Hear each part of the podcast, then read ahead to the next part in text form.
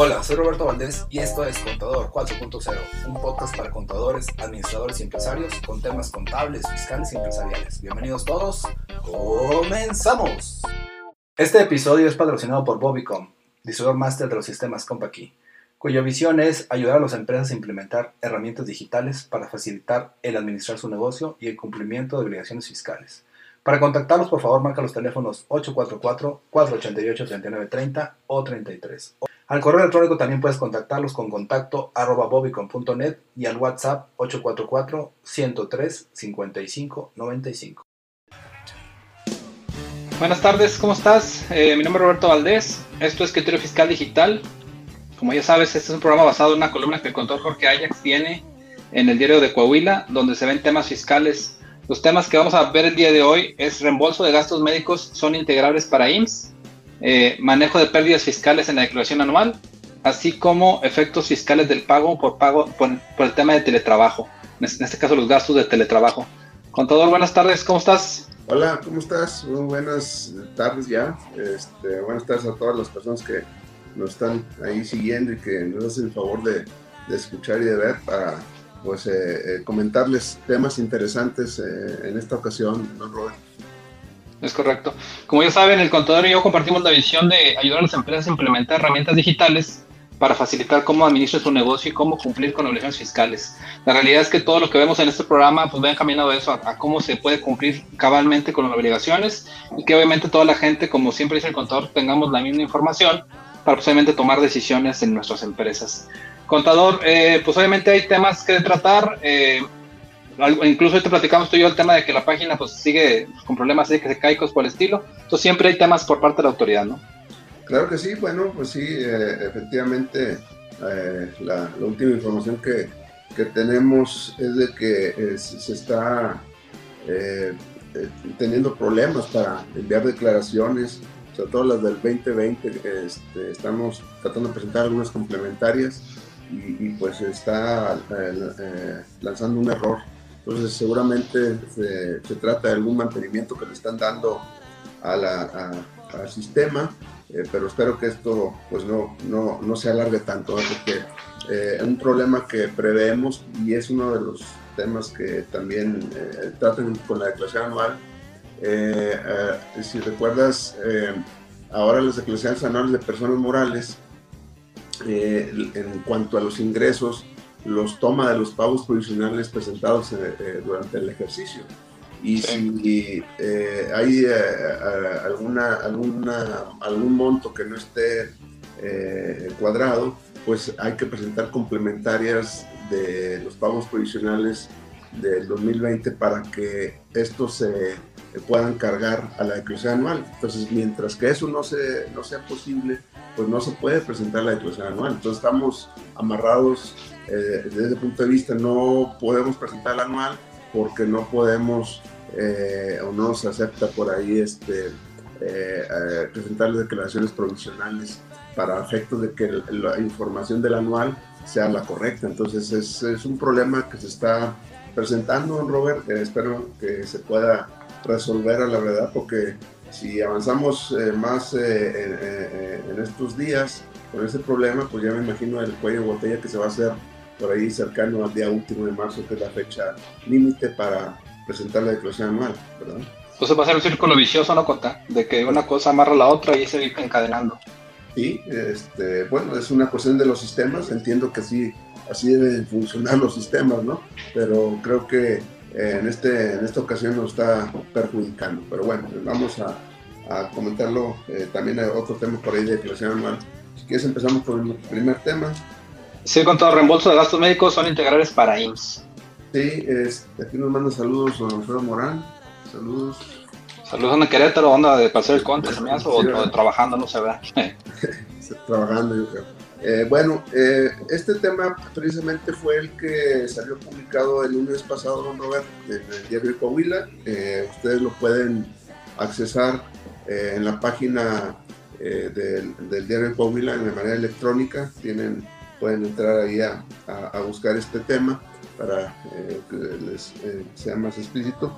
Pero les comento que eh, esta parte de los reembolsos de gastos médicos, pues sí, es, es una un criterio sorprendente, vamos a llamarle de esa manera, es de PRODECON, Procuraduría de Defensa del Contribuyente, que pues ahora sí que en teoría defiende los intereses de, los contribuyentes, eh, pero bueno, en esta ocasión eh, se estableció en un criterio normativo precisamente de fecha de febrero de este año, es eh, reciente, en donde analizando las disposiciones en materia de seguro social, artículo 27, donde viene cómo se integran los salarios, el artículo 30, donde se establece este, que hay salarios fijos y salarios variables, pues em, llega a la conclusión que en aquellos casos en que el patrón llegue a reembolsar eh, gastos médicos, dentales, hospitalarios,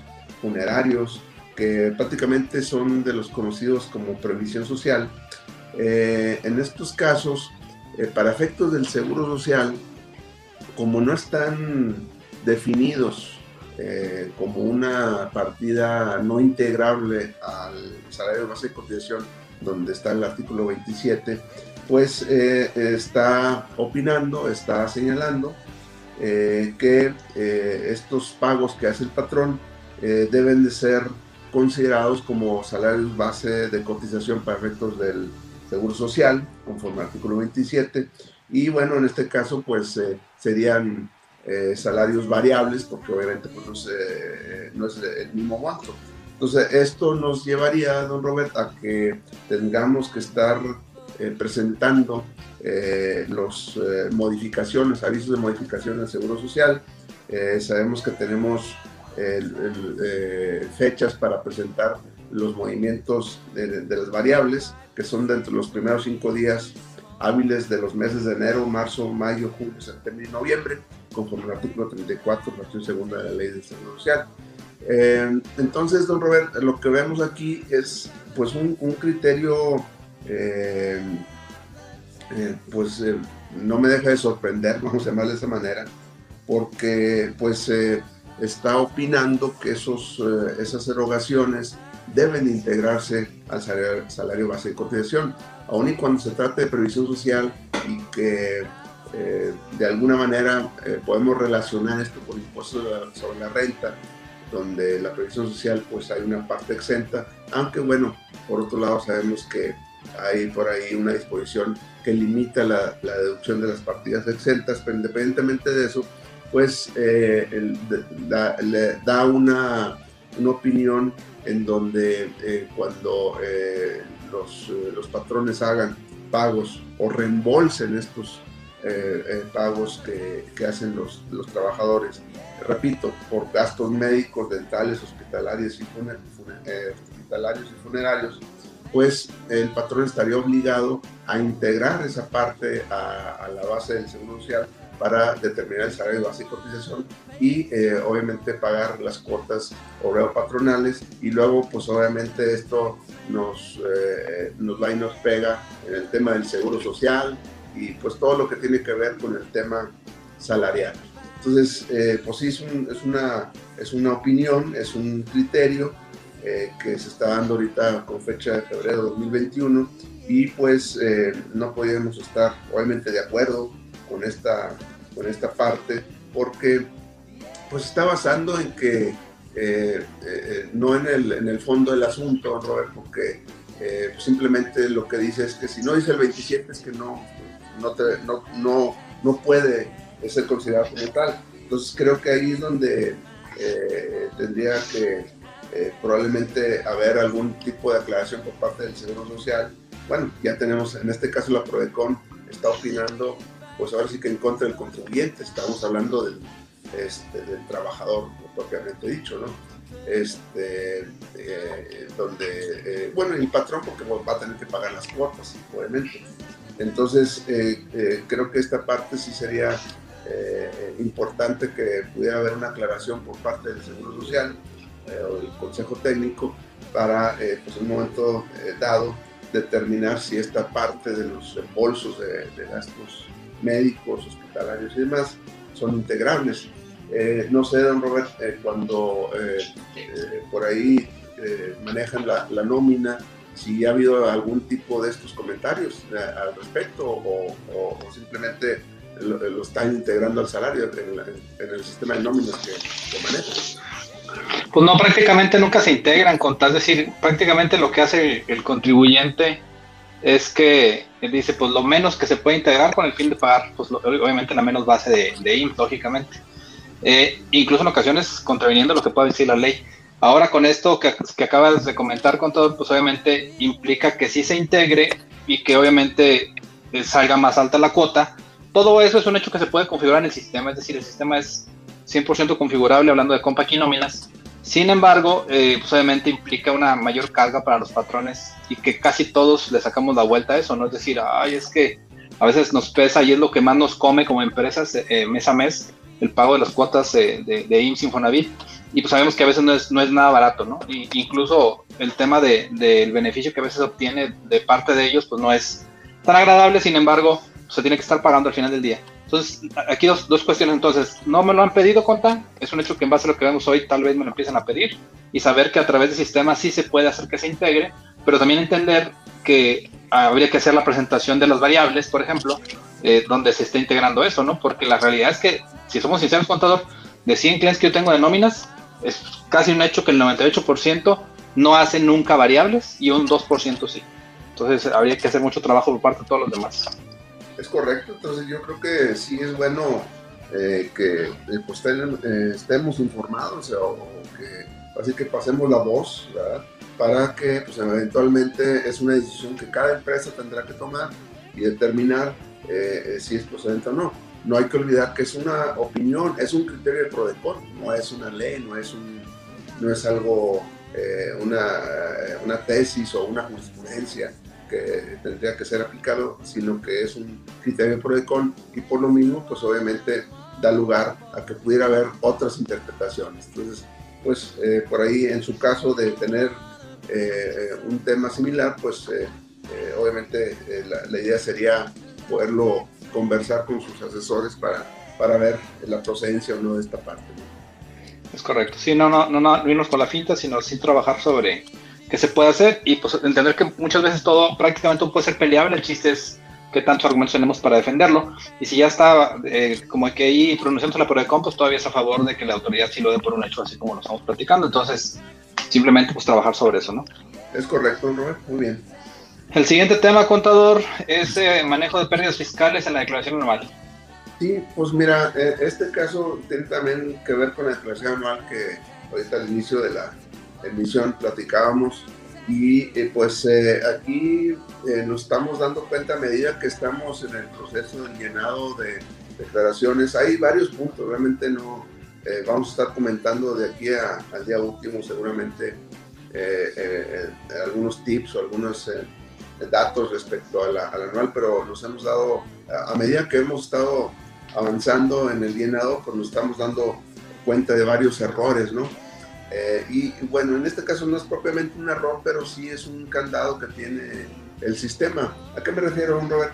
Es el tema de las, de las eh, pérdidas fiscales eh, que se amortizan para efectos del impuesto a la renta. Sabemos que conforme a la ley de impuesto a la renta, cuando hay una pérdida fiscal, la misma se actualiza y se va aplicando en ejercicios futuros hasta en 10 ejercicios.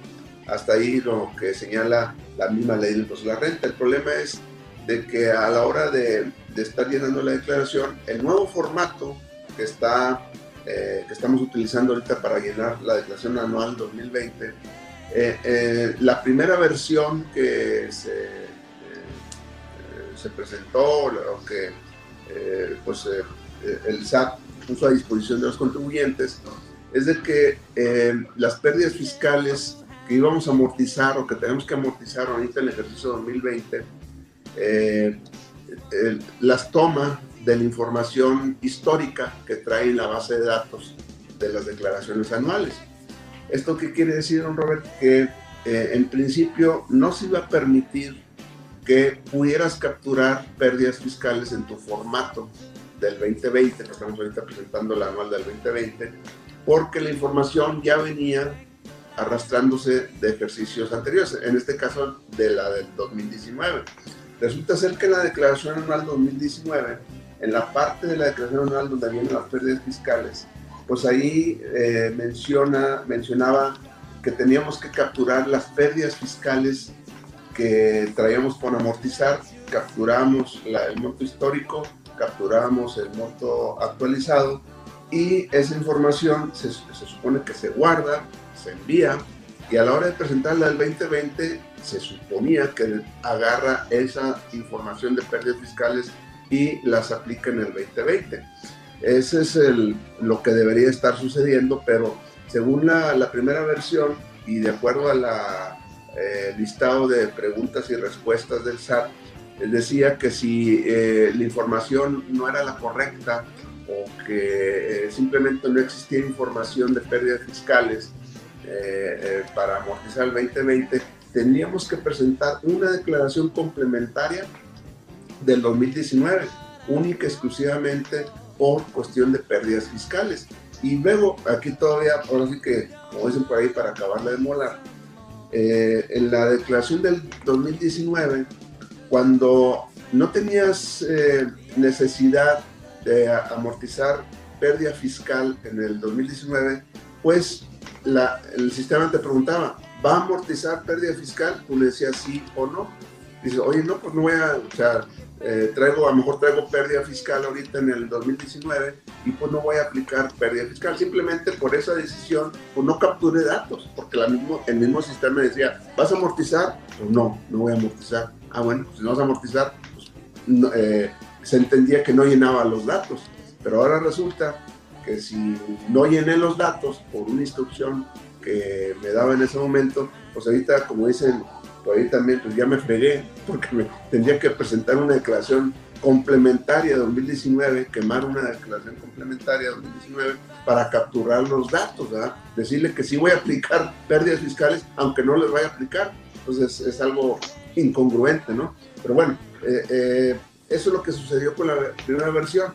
Eh, pasando los días, pues nos damos cuenta que han estado eh, corrigiendo esa parte el SAT, eh, primero de alguna manera permitiendo que en el 2020 sí pueda capturar pérdidas fiscales eh, anteriores, pero si hay datos del 2019 había que corregir los primeros y de alguna manera, cuando menos en la última versión que fue el día de ayer, precisamente, en principio parece ser que sí te deja el sistema actual, eh, el, que está ahorita eh, funcionando por parte del SAT, sí te deja capturar pérdidas fiscales de ejercicios anteriores sin tener que ir a presentar una declaración complementaria del 2019. Entonces, eh, digo aparentemente porque, pues, así como está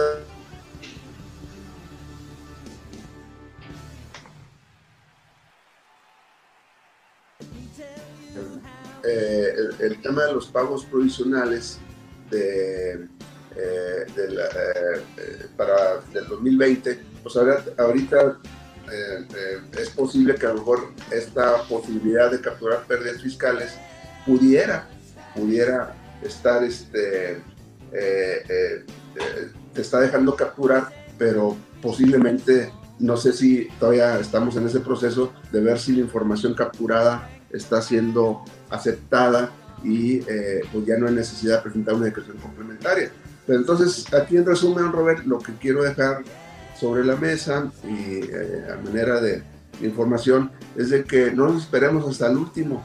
Si tenemos ese caso de pérdidas fiscales anteriores, verifiquemos nuestro sistema, eh, eh démosle esta importancia en este caso a, este tema de las pérdidas fiscales, porque si andamos investigando por ahí el día último o un día antes de cómo, cómo el sistema me va a, determinar esas pérdidas fiscales o cómo me las va a aceptar, pues ahora sí que vamos a estar fritos. Entonces, ahorita creo que es todavía buen tiempo para eh, eh, realizar eh, esta investigación que no debiéramos estar haciendo, Robert. Creo que el sistema debería estar funcionando perfectamente y no estar que el sistema se esté a cada rato el, el, SAT lo esté modificando, lo esté modificando, lo esté modificando.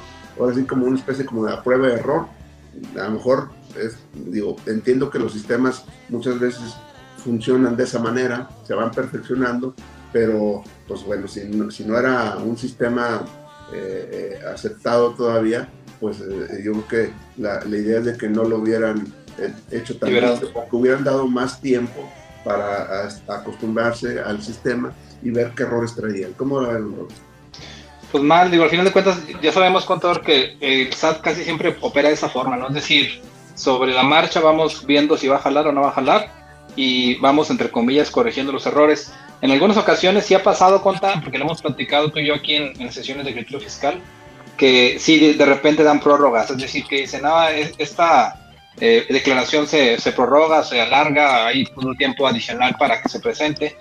No siempre se dice eso, es decir, casi siempre la autoridad es como que muy hermética y nunca dice, voy a, va, haber prórroga para que no te mortifiques, es decir, la lanza el 30, 31, hablamos del, del tema de marzo para, para que la gente pues haga el intento y como tú dices, tal vez si no tiene la posibilidad de ponerle ahí eh, el campo que no está habilitado, pues lo omite y lo obliga a hacer otras actividades adicionales, pero lógicamente no, no nunca te lo va a decir eh, hasta que ya se cierra el, el, plazo y sabes que ya me di cuenta que mi portal estaba fallando. Y aquí la pregunta, Conta, es que si ustedes a través de cínicos, por ejemplo, tienen algún mayor contacto con la autoridad como para decirle, oye, ya viste que te está fallando aquí, que te falta esto que te falta lo otro, como para que se vaya previniendo ya sea una prórroga o que se repare lo antes posible, ¿no? Sí, digo, prórroga se me hace la verdad muy difícil, la verdad. Incluso porque recordando o recordarles que el, día último de marzo precisamente cae en Semana Santa, ¿verdad? El 31 de marzo. Este, el día 1 y 2 de abril eh, jueves y viernes santo, pues eh, ya para entonces ya, eh, ya estaría eh, presentándose de manera extemporánea. Entonces, además de que, digo, además de que se trate la Semana Santa, pues la verdad sí ha sido alguna labor por parte de síndicos y ha sido gracias a este tipo de, observaciones, de dudas, que se ha podido de alguna manera que el SAT vaya vaya modificando estos errores. Estos son varios, de hecho, este es un caso, ¿verdad? Hay por ahí dos, tres temas adicionales que nos vamos a ir comentando eh, por ahí en las próximas emisiones, que nos hemos dado cuenta de que el sistema no lo está haciendo de manera correcta, el coeficiente de utilidad, la PTU, etcétera. Hay varios temas ahí que eh, se han ido, bueno, se han detectado y se han ido corrigiendo, pero son, obviamente eh, está muy lejana la idea de una prórroga, la verdad. Eh, es más probable que eh, se puedan resolver los problemas este, antes del vencimiento para que pues, podamos cumplir de manera adecuada, en tiempo y forma, como dicen, como dicen los abogados, con esta declaración anual. Recordando que el año pasado prácticamente al vencimiento de la declaración anual de las personas morales, este, eh, pues prácticamente al siguiente día o dos días después ya estaban llegando los requerimientos y no habíamos presentado la declaración. Entonces, por eso el tema tan importante de, de considerar. Pues bueno, pues no hay que dejarlo como tú en el tintero y al final de cuentas estamos a buen tiempo, no, es, no hay que esperarse a los últimos días para que pase esto y menos como tú dices por el tema de, de, la Semana Santa que pues se va a cruzar ahí, se va a empalmar. Entonces los invitamos a que se pongan al corriente y si se puede resolver antes, lo resuelvan antes para que no estemos corriendo en esos días finales, ¿no? Es correcto. El último punto con todos los efectos fiscales del pago de gastos por teletrabajo. Ahí vamos a platicar un poquito de eso. Pues en este caso, eh, ¿de qué se trata, eh, recordamos que eh, recientemente se reformó la Ley Federal, Federal del Trabajo para introducir la figura del teletrabajo con este tema de la pandemia, pues eh, es hasta cierto punto eh, ya más común y a lo mejor puede ser que se establezca como una forma de trabajo el que eh, los empleados puedan estar cubriendo sus horas laborales pues desde su casa. por obviamente esto nos orilló el tema de la pandemia. Pero bueno, aquí lo que nos ocupa, don Robert, es una disposición que la Ley Federal del Trabajo establece una obligación del patrón de, eh, este, em, facilitarle o de, eh, ahora sí que de pagarle, vamos a llamarle de esa manera, al empleado los gastos que esto implique. Eh, ¿Qué gastos puede implicar el estar trabajando desde casa? Pues bueno, el pago del internet, el pago del recibo de luz y probablemente algunos otros pagos que se tengan que hacer para poder estar conectados y poder estar eh, en posibilidades de cumplir con el horario laboral, vamos a llamarle de esa manera. Entonces, aquí, don Robert, el, el, el tema, y aquí se relaciona con eh, parte de lo que eh, seguramente te están pidiendo, te han pedido o, o te van a pedir, eh, el tema de los, cómo, cómo los patrones, cuál sería el medio a través del cual tendrían que cumplir con esa obligación, porque es una obligación, obviamente. O sea, oye, em, ¿cómo le haría para cubrir la parte proporcional del costo del Internet, la parte proporcional del costo de la electricidad al empleado? Bueno, eh, creo que la parte, eh, esta parte eh, se puede solucionar y, obviamente, bueno, todas las cosas, cómo hacerlo deducible, porque al final, de, cuentas va a haber un pago por esos conceptos, ¿verdad? va a haber un pago por esos conceptos y pues la manera que se puede o que es una propuesta, vamos a llamar de esa manera, la manera de hacerlo es a través del CFD de nómina.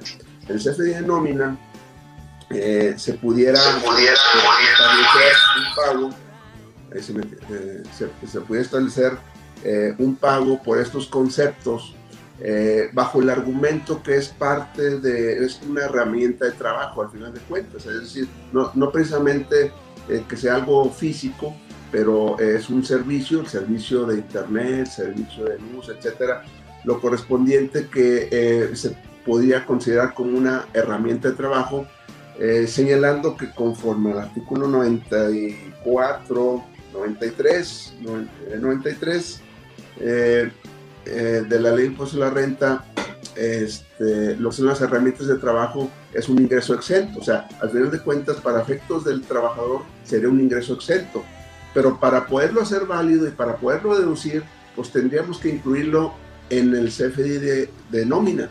La pregunta ahora sí de los 64 mil pesos, eh, don Robert, este, ¿en qué parte o cómo lo reflejo en el CFDI de nómina esos pagos que va a hacer el, el patrón al, al, trabajador? Obviamente tendrá que hacerse un análisis de cuál es el gasto que va a eh, eh, registrar, es decir, seguramente para sacar esa parte proporcional, pues no sé, será eh, una cuota fija, eh, un monto basado en, el tipo de los aparatos que va a estar usando la persona, etcétera. Bueno, ese ya es un tema que tendrá que resolver el trabajador con el patrón, pero una vez determinado el valor, la idea sería, don Robert, que el patrón se lo pague vía un recibo de nómina, un CFDI de nómina, para que sea deducible y exento para el trabajador bajo el argumento que es eh, parte de una herramienta de trabajo.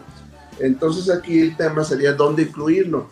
Eh, hay la posibilidad de que en el CFD nómina hay un nodo con la clave 999, no sé si te suene algo, don Robert, eh, que se llama pagos distintos, bueno, y ya la definición de, de este otro pago, la clave 999, es pagos distintos a los listados y que no deben considerarse como ingreso por sueldos, salarios o, eh, o ingresos asimilados. Quiere decir que esta, esta, esta parte del CFI de nómina, bajo la clave 999, ahí vamos a, podemos colocar los datos correspondientes a todos los conceptos distintos de los que, de los que vienen en el catálogo y que no se consideran como ingresos, como sueldos, tal cual es el caso. Este caso, voy a repetir, estos pagos deben ser considerados como una, eh, una herramienta de trabajo y por lo tanto están exentos eh, de, del impuesto a la renta. Entonces la, la solución pudiera ser tuya. Oye, por ahí un ruido. Sí. Eh, ok. La, la, la, idea sería que el, el, este monto que se acuerde pagarle al trabajador se incluya en el CFI de nómina en este nodo, en la clave 999, y de esa manera entregárselo al, trabajador junto con su recibo de nómina, y, eh, para, pero que no le grabe para efectos de, eh, del impuesto a la renta, y por otro lado, pues de que sirva de un comprobante fiscal, que es el CFD de nómina, como deducible para el patrón. Entonces creo que esta parte se le ha dado poco, poca difusión, Robert, y es una idea, eso no es una disposición, no es una regla, es, una, es un criterio ¿verdad? que se pudiera tomar. Eh, eh, obviamente sería muy bueno que la autoridad pudiera emitir una regla, una, no sé, una regla miscelánea o un criterio, etcétera, para eh, poderlo soportar. Pero por lo pronto, creo que una manera de hacerlo es a través del CFE de nómina. No sé si, don Robert, si te han preguntado al respecto o, han tenido un caso similar. ¿no? Caso similar, sí, conta. Sin embargo, obviamente no con el enfoque actual, es decir, más con como operaba antes, algunos beneficios que se le dar a los trabajadores. Por ejemplo, tenemos una empresa que eh, lleva, la persona lleva el equipo de cómputo propio al trabajo y se, se le da una, una, cuota en este caso para recuperar el gasto de ese equipo de cómputo. Eh, me suena un chorro esto que platicamos ahorita del tema del, del, internet, de la luz, cosas por el estilo, a este tema, ¿no? Porque incluso hay, hay personas que en su casa están poniendo su equipo de cómputo para trabajar hacia la oficina, es decir, el equipo de la oficina es un equipo fijo que no se puede mover tan fácilmente y lo que hacen es que ponen el equipo propio y en este caso pues obviamente lo utilizan para trabajar. En ese sentido aplica mucho lo que este cliente ya hizo alguna vez, pero ahora se le puede adicionar el tema de, del internet y del, gasto eléctrico. Como tú dices, lo, lo, único que faltaría sería determinar el monto, sea porcentaje, sea lo que sea, y, y obviamente para que el, el, patrón pueda darle ese flujo adicional al trabajador y que además lo haga deducible, ¿no? Y aquí nomás una pregunta adicional, Conta. ¿Tú no crees que eso desalienta, entre comillas, el, home office, es decir, que el patrón diga, aparte de que no estás trabajando aquí, tengo que estarte pagando un extra porque estés en tu casa, eh, pues mejor vete a trabajar aquí, ¿no? Y obviamente, pues el tema de, la pandemia, del, COVID y eso, pues puede volver a incrementarse, ¿no? Sí, sí, pudiera ser, pudiera ser ese, ese tema, Robert. Eh, obviamente que esto surgió y, obviamente no hubiera surgido si no hubiera habido pandemia, ¿no? O sea, seguramente eh, si otra historia fuera, pues esto del teletrabajo todavía estaría ahí todavía estudiando y demás. Esto yo creo que lo sacaron, eh, no, si no de último momento, pero sí con motivo de, esta, de este periodo. Eh, pero efectivamente, pues, aquí la cuestión es de que ni siquiera es una opción. si se llega al acuerdo del teletrabajo, hay una serie de requisitos y entre esos requisitos está que el patrón lo pone como una obligación, una obligación eh, darles las facilidades, vamos a llamar de esa manera, para que el trabajador se pueda conectar. Eventualmente, pues sí puede suceder ese tema. Probablemente, no, no, no, lo, no lo puedo prever, pero probablemente eh, eh, cuando este tema ya pueda pasar, el tema de la pandemia y demás, pues y llegue toda la normalidad, no sé hasta qué punto pudiera ser factible o eh, eh, digan, sabes que ahora sí, ya todo el mundo eh, de manera presencial y va a ser la excepción. Creo que en este caso, pues hay, no podemos hablar de excepción porque pues sí hay, hay muchos casos de, teletrabajo, pero probablemente cuando esto ya pueda terminar y volvamos a la normalidad, si, podemos volver, este, pues ya sea poco los casos y prefieren mejor que se trabaje desde de manera presencial. Pero pues bueno, eso sería eh, en, el, futuro. Vamos a ver primero a ver si hay las vacunas suficientes ¿no? para, para, para este caso. ¿no?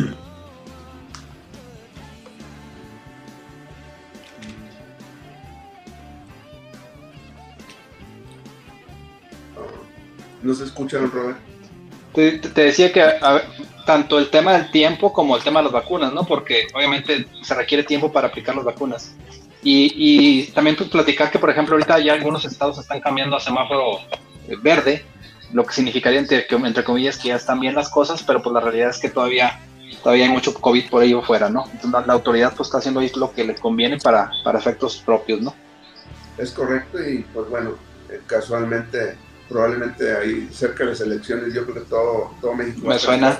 Casual, sí, incluso me suena que ahorita por tema Semana Santa y eso es como que, pues no me digas que no estabas en, eh, disponible, eh, ya te abrí desde abril, y tuviste tu Semana Santa, ven a votar y, ya después cerramos otra vez todo el changarro. Y obviamente ahí volvemos al tema del teletrabajo, es decir, es forzoso prácticamente que todos estemos trabajando desde casa por el tema de que pues tal vez se, se, puede, se puede reactivar, ojalá y no, pero al final de cuentas pinta para que así sea. Así es, Robert. Pues bueno, por mi parte, aprovechando. Sí, aprovechando nada más, eh, recordar los, datos, eh, en este caso de, de, contacto, contador, si puedes, por favor, aquí están en pantalla. Claro, eh, sí, bueno, me pueden localizar, me pueden mandar un correo electrónico, arroba saltillosasesores.com.mx. Me pueden mandar algún mensaje por, mensaje por WhatsApp 844-419-2382. Eh, me encuentran en Facebook como Jorge Ajax, en el Twitter como arroba taxman Eh, Fiscal Digital por ahí en el podcast, eh, en Spotify. Entonces, este, por ahí estamos al pendiente. Es correcto, también aprovechar en las, las, páginas oficiales, en este caso en la página de Bobicom, todo lo que vemos en Criterio Fiscal Digital aquí en Facebook se guarda de forma automática en YouTube, en la página de Bobicom, así nos encuentran como Bobicom SSB. Eh, tenemos también ya con todo, ya tenemos eh, algunos meses con esto, es la página oficial de Criterio Fiscal Digital, donde todo lo que vemos aquí, Criterio Fiscal Digital, se pone ahí, además de lo que tú me compartes ahí, en, ya tanto en Facebook como en WhatsApp, trato de subirlo a, a esa página de Criterio Fiscal Digital. Eh, tenemos adicional también en el podcast, eh, además de, de Criterio Fiscal Digital que tú manejas, el de Contador 4.0, que es el, que yo manejo, para que también lo sigan. Y Conta, quisiera aprovechar para hacer un pequeño anuncio, una promoción. Eh, estamos buscando en Bobicom comisionistas digitales, es decir, ahorita por el tema de la pandemia mucha gente se ha quedado sin trabajo. Ayer me escribía una contadora, me decía, pues es que yo soy contador y todo, pero pues ahora con, con el tema de la pandemia me me quedé sin trabajo. Entonces, ¿qué estamos buscando? Pues obviamente gente que nos referencie a, personas o empresas, incluso trabajadores o, colaboradores, que ya trabajen en una empresa y que requieran alguna herramienta o alguna solución compra aquí. Estamos ofreciendo muy buenos beneficios, no hay horarios fijos, no hay obligaciones, pero sí hay muy atractivas comisiones. Entonces, si gustan, el teléfono que pueden buscarnos es 844-404-5600. Ahí la licenciada Rosángel les va a pasar información respecto a este tema es un comisionista digital, entonces los invitamos a que también, eh, si gustan unirse al equipo de, comisionistas de Bobicom, pues obviamente lo, lo, pueden hacer a través de esos medios.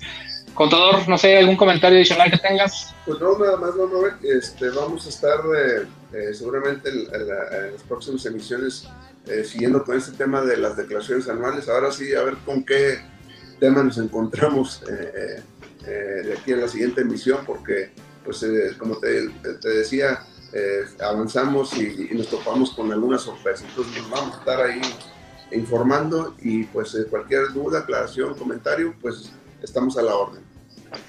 Es correcto, contador. Como quiera ya saben, les invitamos a que si ustedes consideran que esta información puede ser de ayuda para alguien más, solamente les pedimos de favor se la compartan para poder llegar a, más personas y que pues más personas tengan la misma información para toma de decisiones. Contador, si no, si no hay nada más, eh, pues nos despedimos y por aquí nos vemos la semana que entra, ¿no? Claro que sí. Nos vemos. Gusto saludarte, contador. Hablamos luego. Gracias. Bye bye.